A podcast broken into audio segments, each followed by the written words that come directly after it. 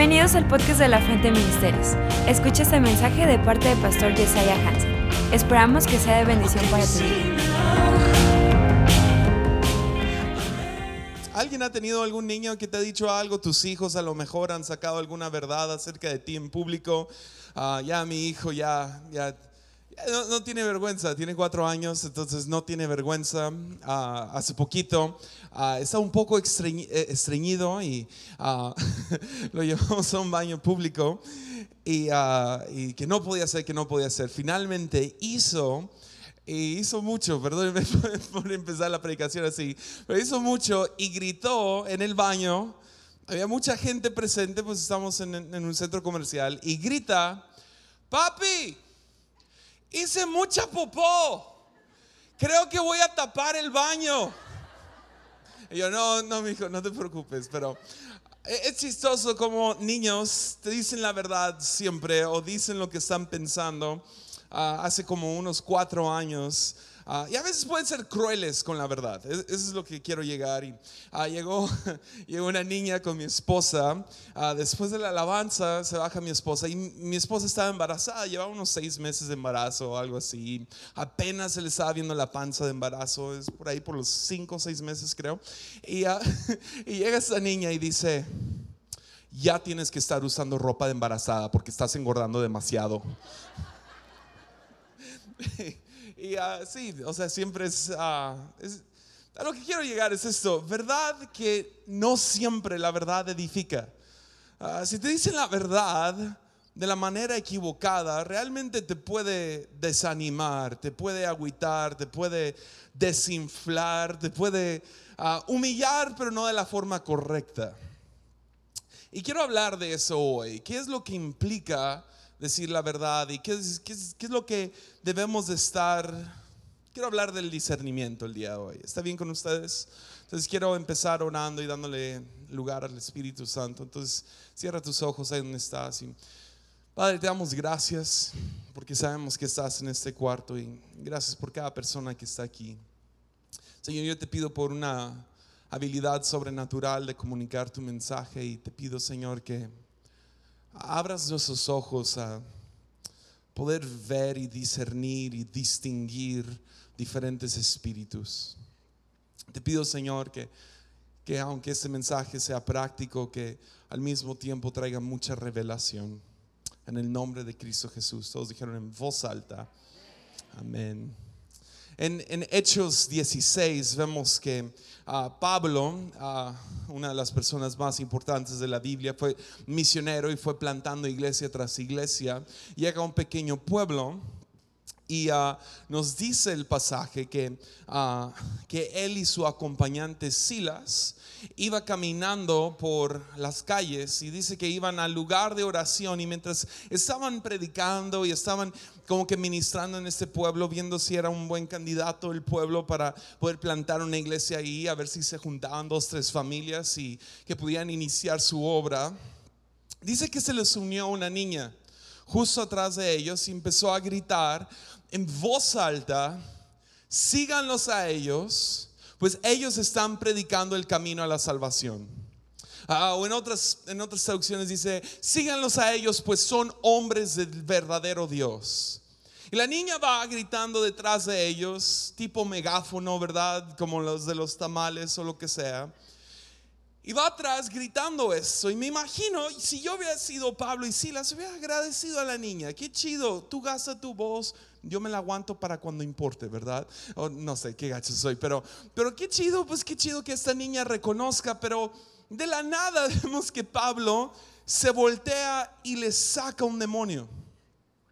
Discernió algo detrás de esta niña, que muchacha, niña, la Biblia usa las dos palabras, pero esta muchacha, que era una esclava y la Biblia nos cuenta que era una muchacha con el, con el- que, que practicaba hechicería y tenía un don de adivinación y ella era una de las eh, partes económicas más importantes de este pueblo, pues gente venía de todos lados para ver a esta niña y que ella les adivinara el futuro y que hiciera sus, sus conjuros o lo que sea y, y el momento que Pablo le escucha, la deja por un rato y, y de la nada le saca un demonio y nos enseña ah, en esta pequeña historia, y se las podría leer, pero nomás se las quise resumir porque sí vamos a leer unos pasajes más.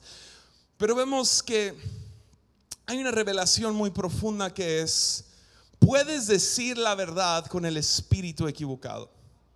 Esta niña estaba gritando la verdad estaba teológicamente correcta, pero seguía siendo una distracción satánica. Que puedes decir la verdad, y claro, es un ejemplo de una niña hablando con Mimi, pero, pero hay cosas mucho más fuertes que se pueden decir, pero con el espíritu equivocado. Y cristianos nos enfocamos tanto en decir la verdad y creer la verdad y buscar la verdad, pero a Pablo no le concierne estas cosas. Él, él, no le importa que la niña va gritando la verdad, a él le importa el espíritu detrás de lo que ella está diciendo. Entonces desempaquemos la palabra espíritu por un segundo. Espíritu, a veces nos vamos muy místicos y empezamos a, ver que todos están endemoniados y que cada, casa está embrujada y que cada, cada arbusto, diría C.S. Lewis, tiene un demonio ahí escondido. Pero la palabra espíritu ah, en griego es neuma, P-N-E, no, neuma, sí, P-N-E-U-M-A, neuma. Y la palabra neuma significa la vida o el aliento dentro de algo. Es, lo que es la vibra que sientes. Es, lo que cuando hablas con alguien dices, ah, no sé, me molestó. No dijo nada, no me molestó el, espíritu de la conversación. O, fui a una fiesta y, y no sé, no hicieron nada malo, pero había una vibra ahí que no me gustó. Ah, ah, no sé, la persona no fue muy inteligente, pero no sé, trae un espíritu acerca de esa persona que más quiero estar con ellos. No sé si te ha tocado, me imagino que sí, todos hemos sentido, porque nuestro espíritu discierne otros espíritus. El nuestro neuma discierne a otros neumas. ¿Cuál, ¿Qué es lo que le está dando vida a esta conversación? ¿Qué es lo que le está dando vida a esta situación? ¿Qué es lo que le está dando vida a esta predicación o a este servicio? ¿De dónde? ¿Cuál es la sangre, el aliento detrás de esto? Neuma es lo que inflama y le da vida a cualquier cosa en el mundo. Y vemos, eh, realmente, yo se me hizo chistoso este dato, nomás para que se te quede grabado. Neuma es la palabra que, del cual se basaron para inventar el neumático. El neumático está lleno de aire, de la misma manera que cada conversación lleva algún aire a cualquier momento en el que, cualquier interacción, cualquier, no sé, situación en la que estás, tiene un aire que infla y le da vida. Y ese es el neuma. Pero en Juan 10:10, 10, y va a salir aquí en la pantalla, Juan 10:10, 10, Jesús nos dice que el propósito del ladrón es matar, es robar, matar y destruir. Y luego Jesús hablando dice, mi propósito es darles vida plena y abundante. Está hablando no, no nomás de un cierto ladrón, está hablando del espíritu satánico. Y está hablando de dos diferentes espíritus. El espíritu de muerte y el espíritu de vida. El espíritu que viene a matar, robar y destruir. Y un espíritu que viene a sanar y reconstruir y traer, traer vida y aliento. Y viene para dar vida. Entonces tenemos que aprender a discernir el espíritu. realmente siento que la iglesia está por entrar a, a, una gran tentación. Y sea por la cantidad de información que tenemos en internet y televisión, radio cristiana, tenemos acceso a cualquier tipo de información. El debate es cuál es la verdad. Tenemos tantas opiniones, tenemos tanta información siendo lanzada hacia nosotros. Y cristianos se van a dividir, en mi opinión, más que nunca acerca de mi verdad es más grande que tu verdad. Y mis versículos pesan más que tus versículos. Y mi doctrina y mis enseñanzas. Y como cristianos vamos a tener que ser maduros y poder discernir el espíritu, no solo las palabras. Y si el espíritu trae muerte, entonces nos alejamos, pero si el espíritu trae vida, entonces ah, nos acercamos a esta fuente. Importa mucho el, el espíritu que sale. O sea, ¿trae vida o trae muerte? Si trae muerte, si, trae, si roba, si critica, si divide, entonces, aunque sea la verdad, la Biblia nos enseña, hay dos diferentes tipos de espíritu. E, ese es, el problema más grande con el chisme. Chisme es como que la broma, ¿no? Como que tenemos los pecados sinceramente grandes, ¿no? Como pornografía. No sé por qué, pero la iglesia cristiana está solo obsesionada con pecados sexuales. Son el top, son los únicos que existen. Y si tú no cometes esos, entonces tú eres un santo. Pero realmente la iglesia es conocida por sus chismes. Y chisme es exactamente lo que estoy describiendo, es decir, la verdad con el espíritu equivocado. Hasta tú puedes llegar viéndote bien piadoso, bien piadosa. No, tenemos que orar por la hermana porque ya se está divorciando. Y pensamos, no, pues si es cierto, se está divorciando y sí, necesita oración, pero tú no vienes para traer vida, tú vienes para echarla al fuego. No, tenemos que orar por los pastores y tenemos que orar por esto y tenemos que hacer lo otro. Hay todo y todo es en todo es verdad, no estás echando mentiras, pero lo único que estás esparciendo por todos lados es división, muerte, estás robando y estás destruyendo. Sí importa el chisme. Y es de los peores pecados que puedes cometer porque tú estás obrando de parte de Satanás feo, es asqueroso. Y podemos venir con toda la teología correcta como esta niña. Podemos llegar y estar hablando vida según nosotros, estar hablando la verdad según nosotros, pero parados o llenos de un neuma de muerte, de robo, de destrucción, que desanima, desinfla, destruye a otros. Juan vio eso. Juan ya, ya, él no escribió mucho justo cuando Jesús se fue al cielo y empezó la iglesia. Él se esperó unos años para escribir sus cartas. Y él escribió en específico, pues, su, su, evangelio y escribió primera, segunda y tercera de Juan. Y se cree que él escribió Apocalipsis. Y ah, en su primera carta a la iglesia, él toca el tema. Lo que estaba pasando es que ah, se estaban plantando iglesias en todos lados.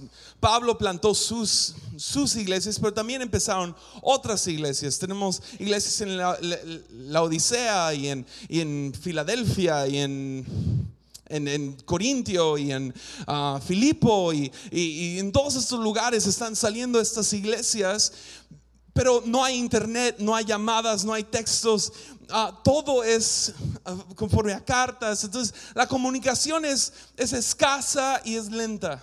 No hay mucha comunicación y, y, hay algunos que son como, pues son los apóstoles, son los que caminaron con Jesús, pero ahora se están, están saliendo de la nada varias personas que son profetas, dice ellos.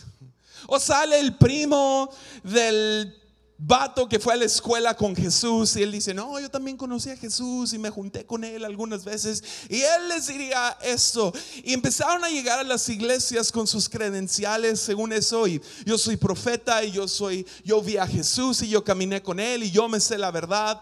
Y se levantaron varios falsos profetas y empezaron a decir, hagan esto y hagan esto y hagan esto y entonces había mucha confusión, pues ¿quién tiene la verdad? ¿Pablo o Juan o, Pedro o, uno de sus hermanos que están llegando a decirnos esta es la nueva revelación?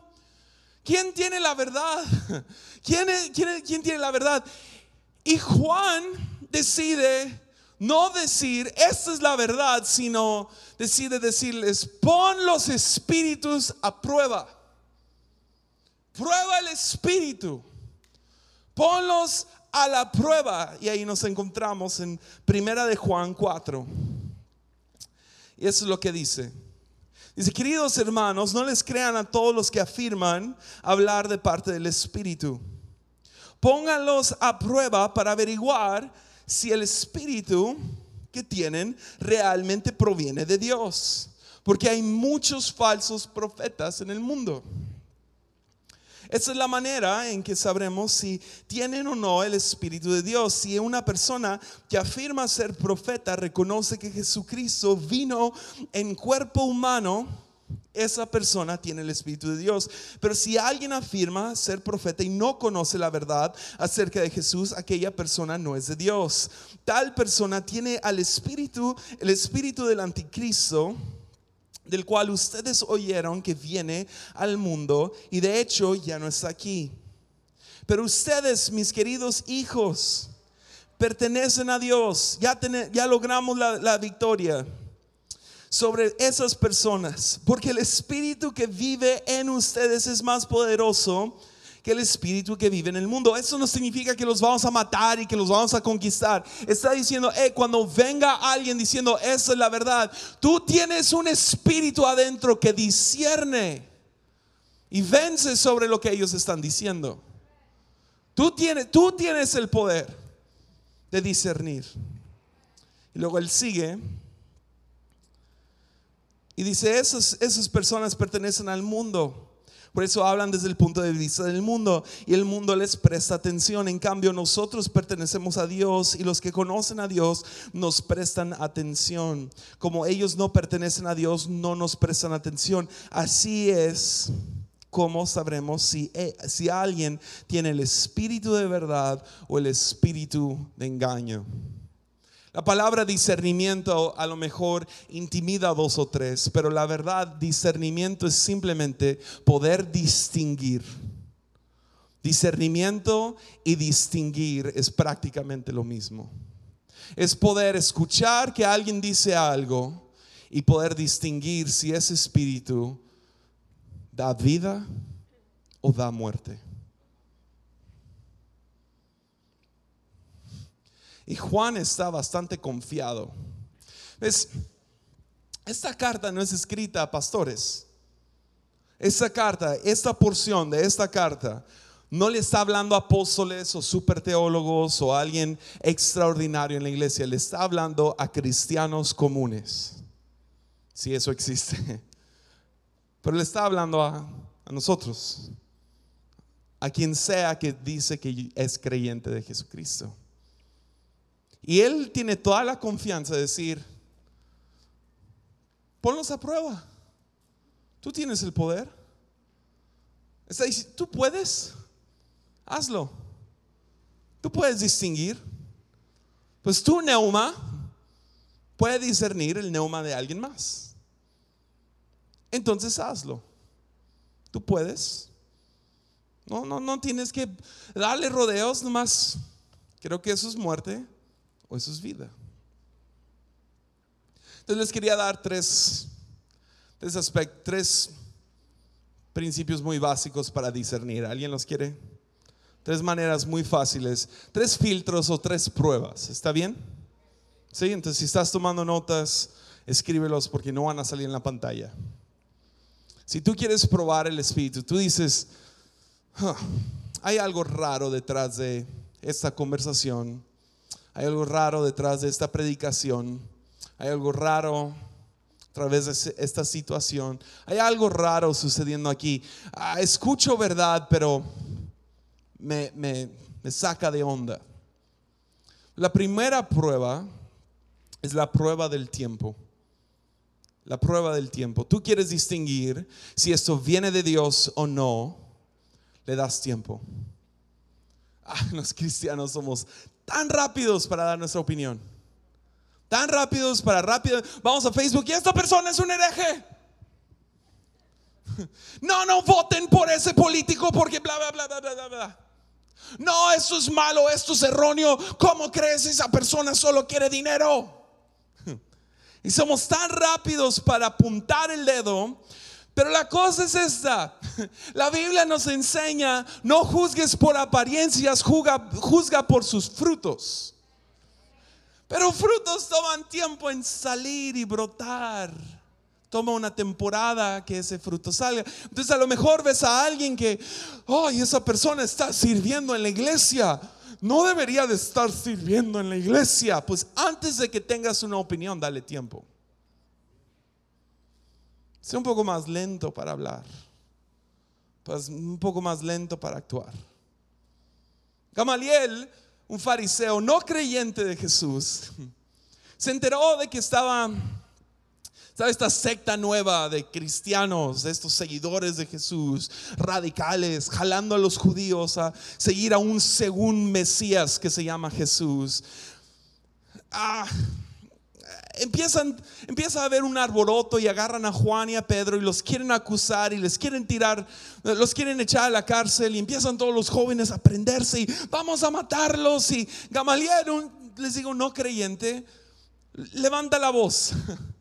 Y él dice en Hechos 5, ah, creo que va a salir aquí en la pantalla, en Hechos 5, él dice, al oír eso, el concilio supremo se, enfurecieron y, decidieron matarlos, decidió matarlos. Pero uno de los miembros, un fariseo llamado Gamaliel, experto en la ley religiosa ah, y respetado por toda la gente, se puso de pie y ordenó que sacaran de la sala del concilio a los apóstoles por un momento. Entonces les dijo a sus colegas, Vean cuánta sabiduría. Hombres de Israel, tengan cuidado con lo que piensan hacerles a estos hombres. Hace algún tiempo hubo un tal Teudas quien fingía ser alguien importante. Uh, unas 400 personas se le unieron, pero a él lo mataron y todos sus seguidores se fueron cada cual por su camino. Todo el movimiento se redujo a nada.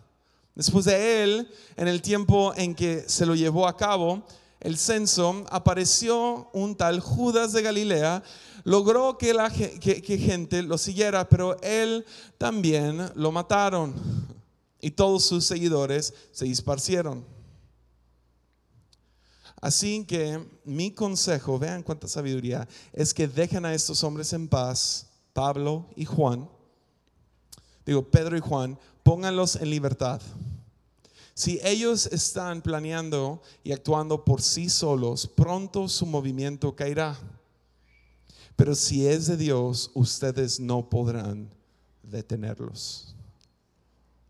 ¿Qué está diciendo Gamaliel? Dale tiempo. Antes de que hables, y oh, cómo hay ataque en contra de la nueva generación de iglesias. No, solo quieren luces, solo quieren humo. Pues dale tiempo. Se están levantando nuevos jóvenes, nuevos pastores. Ahora yo ya no me siento uno de los nuevos, yo ya soy treintón, entonces ya no soy de los jóvenes, pero se están levantando nuevos jóvenes y sí, están haciendo dos, tres cosas que yo nunca haría, pero yo quiero ser como Gabaliel, sabio. Y no andar... Ahora, número uno, uno puedo ir y atacarlos, pero luego me veo mal y es probabilidad de que yo empiece a pelear contra Dios mismo. Y si estoy peleando contra Dios mismo, entonces hay de mí.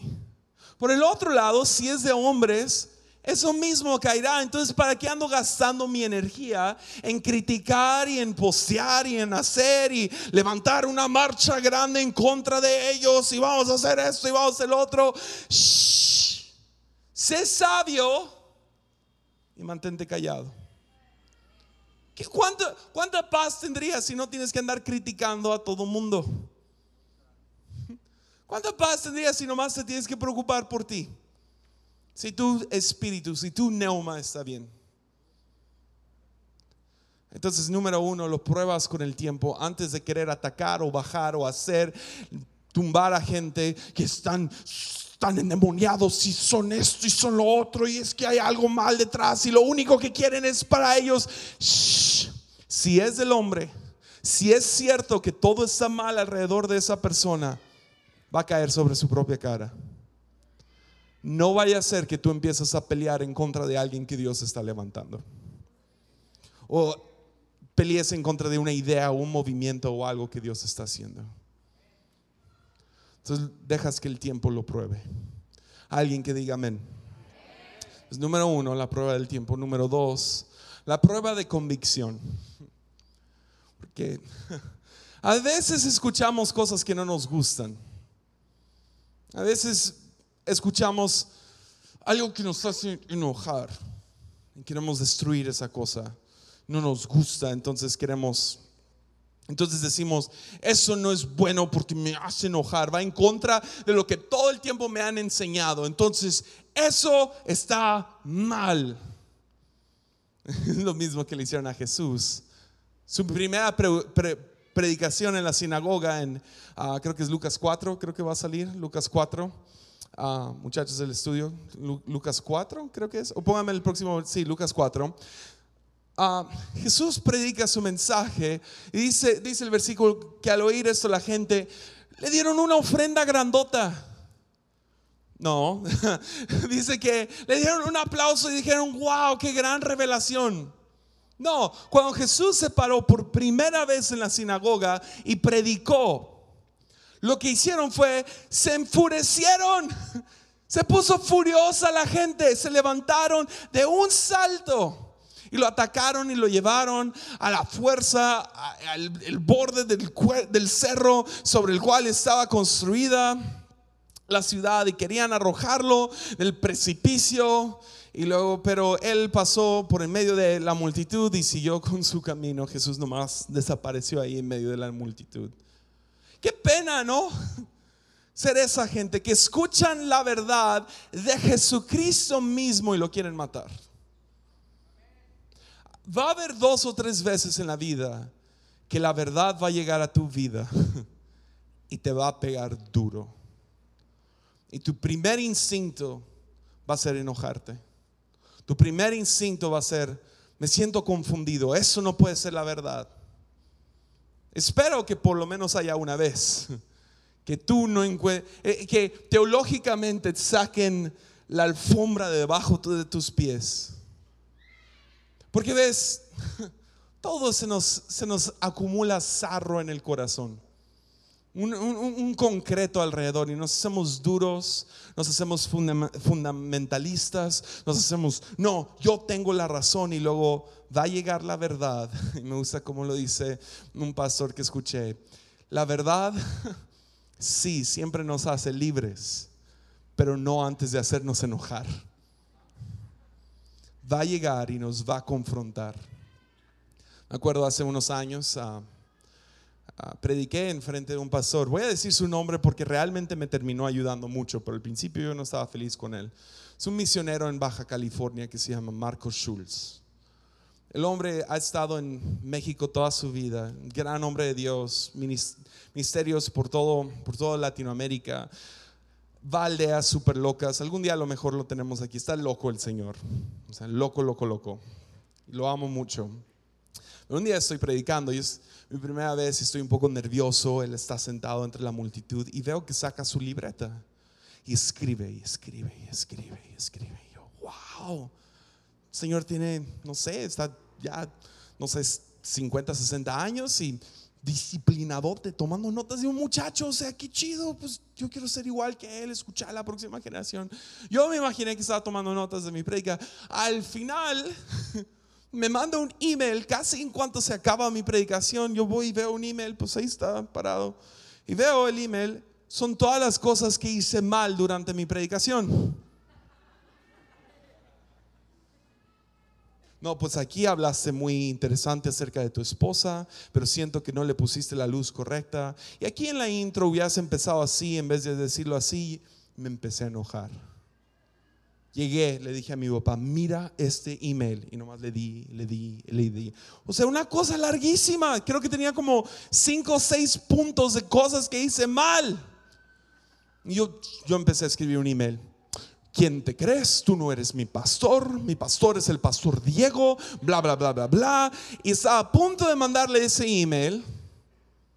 Y luego lo leí una vez más y ahora ya como que ya había pasado el shock empecé a leer y, nada, tiene la, tiene la razón.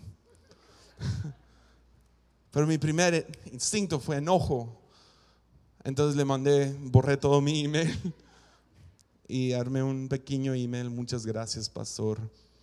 Obviamente tenía áreas ciegas y gracias por enseñármelas. Y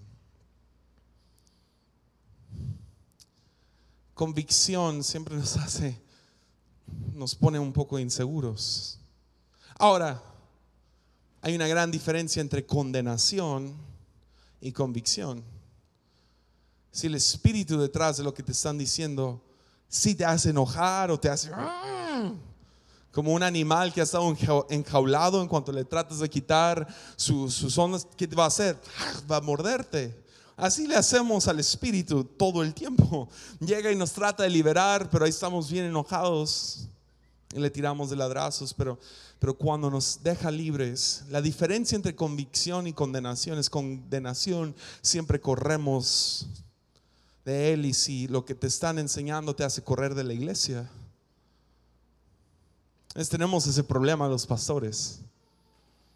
Decimos la verdad con el espíritu equivocado. Si lo hemos hecho. Yo, yo personalmente la he regado tantas veces en decirle la verdad a gente con el espíritu equivocado. No traigo convicción, lo único que traigo es condenación y gente se ha ido de esta iglesia porque yo he dicho cosas en el espíritu equivocado. Y hoy en día me arrepiento de eso. No está bien. Reconozco que no está bien. ¿Por qué? Porque no se trata de decir la verdad, se trata de decirlo con el espíritu de verdad.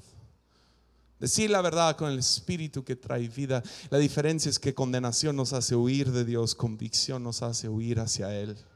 Aunque lleguemos con lágrimas, aunque lleguemos llorando y digamos, ah, qué mal estuve, llegamos a Él. El tercero, si quiere salir Diego.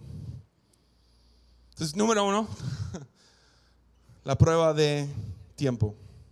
Número dos, la prueba de convicción. Y número tres, la prueba de amor. Ah,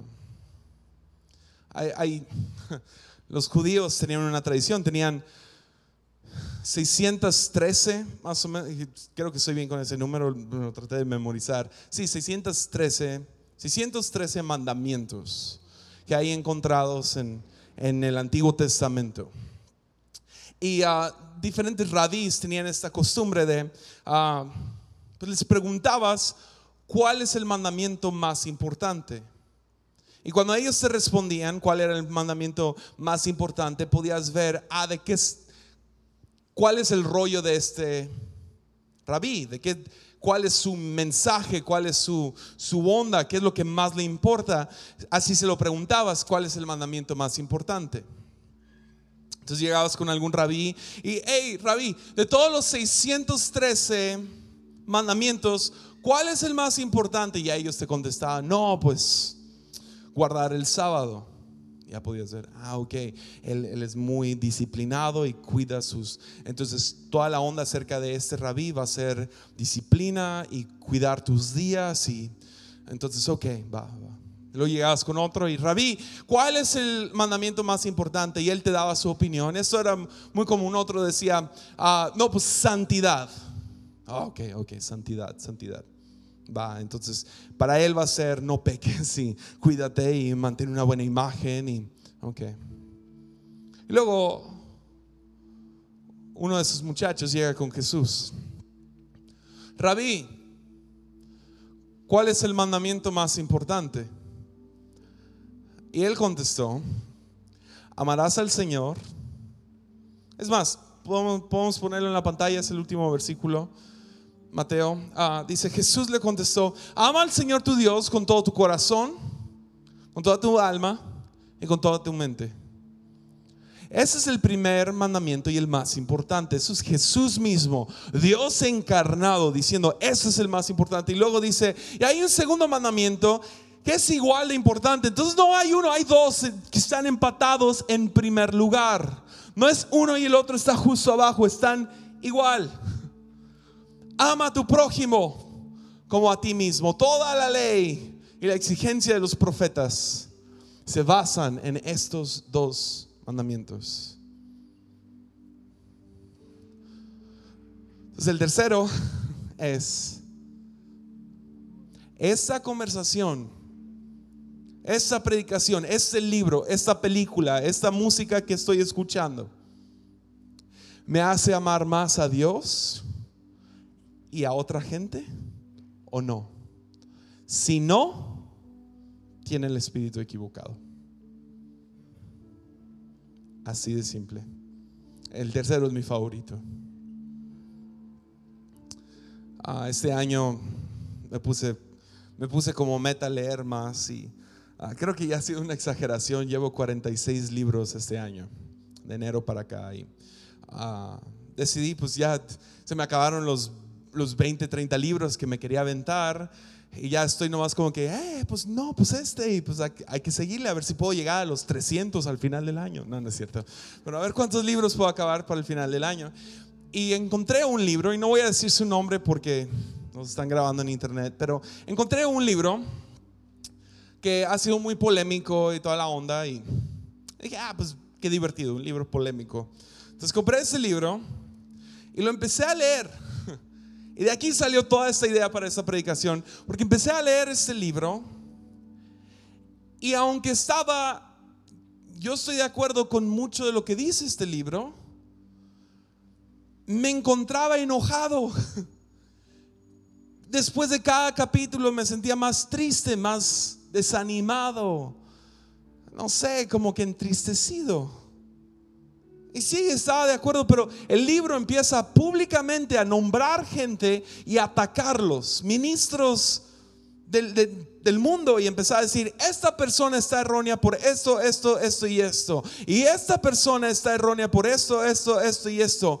Y, empecé a leer y, y, le empecé a escribir a, a, unos pastores que, que, que, admiro, que sabían que lo estaba leyendo y ellos estaban preguntando, no, pues cómo está el libro, vale la pena leerlo. Y yo, y, les contesté esto mismo, pues hasta ahorita, sí, todo lo que él está criticando de esas personas, estoy de acuerdo, no está bien lo que están haciendo, pero al mismo tiempo el espíritu del libro no me gusta.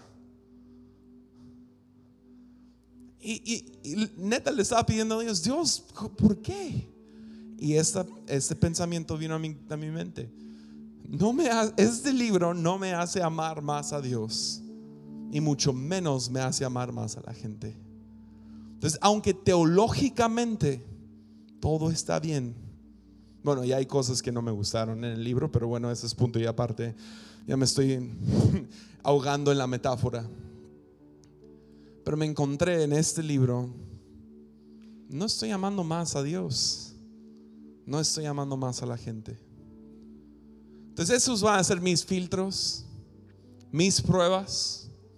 Cuando tengo una conversación y alguien empieza a decir, oye, ¿escuchaste que sabe quién? Puedo poder discernir si ellos están preocupados, porque si, me, si ellos al decirme algo, que, ay no, pues estoy preocupado por el hermano que se está divorciando, porque siempre es la mejor persona con la cual chismear es el pastor, porque siempre te va a escuchar, porque está preocupado por las ovejas. Entonces llegas y dices, ya escuchaste que tal persona está en pecado, ya escuchaste que esto, si el espíritu abajo me hace amar más a esa persona y a, la persona que tengo enfrente, ah, ok, hay que hacer algo al respecto, pero voy a poder callar esa conversación si más vienen con muerte y a despreciar y a desunir y a matar, robar y destruir. Checa tu espíritu. ¿Con qué espíritu hablas acerca de los demás? Pero más que nada me quiero enfocar en mi punto principal. Prueba el espíritu. Ponlos a prueba. Pon el espíritu a prueba. Porque entre ustedes hay falsos profetas. Hay gente que dice, Dios me dijo, y Dios me reveló, y Dios está diciendo, no, no, no, no, espérate. Tengo la habilidad de distinguir, de discernir si lo que tú estás transmitiendo a lo mejor es cierto, sí, pero si estás trayendo vida o muerte a la situación.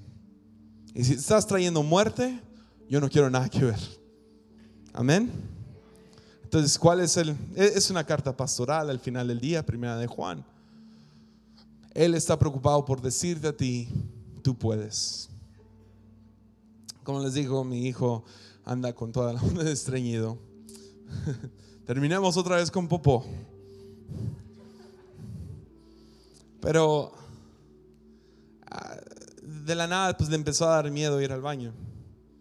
Y ah, me he encontrado, pues lo llevo al baño, y, pero todo mi mensaje para mi hijo, y lo noté esta semana llevándolo al baño, pobrecito, un día va a ver esta predicación. ¿verdad? Ahorita no entienden, pero bueno. Ah, pero lo que me he encontrado desde que nació, lo que le he estado diciendo, y creo que es lo que el pastor te quiere decir ahora, el pastor Juan, es, tú puedes, tú puedes, mi hijo puedes caminar, ven, tú puedes caminar. Ah, tú, puedes comer tú solo, aquí está tu cereal, tú dale y se embarra de todo, ¿verdad? Ya tiene cuatro años, entonces ya come mejor. Mi hijo, tú puedes ponerte tus tenis. Mi hijo, tú puedes caminar, tú puedes correr, tú puedes ir al baño solo, tú puedes, tú puedes, porque eso es lo que hace un padre para que su hijo crezca. Y siento que Juan nos está exhortando en este momento. Hijos, ustedes pueden. Tú puedes discernir. La próxima vez que veas algo en Facebook, discierne cuál es el espíritu detrás de esto. Y hey, dale tiempo. Dale tiempo, ponlo a prueba. Dale el tiempo, ponlo a prueba del tiempo, la prueba de convicción. Entonces, no todo lo que te hace enojar viene del maligno. Y al final, ¿me hace amar más a Dios o no? ¿Me da vida o no? Entonces, ya me tardé mucho. porque no se ponen de pie para terminar? ¿Va?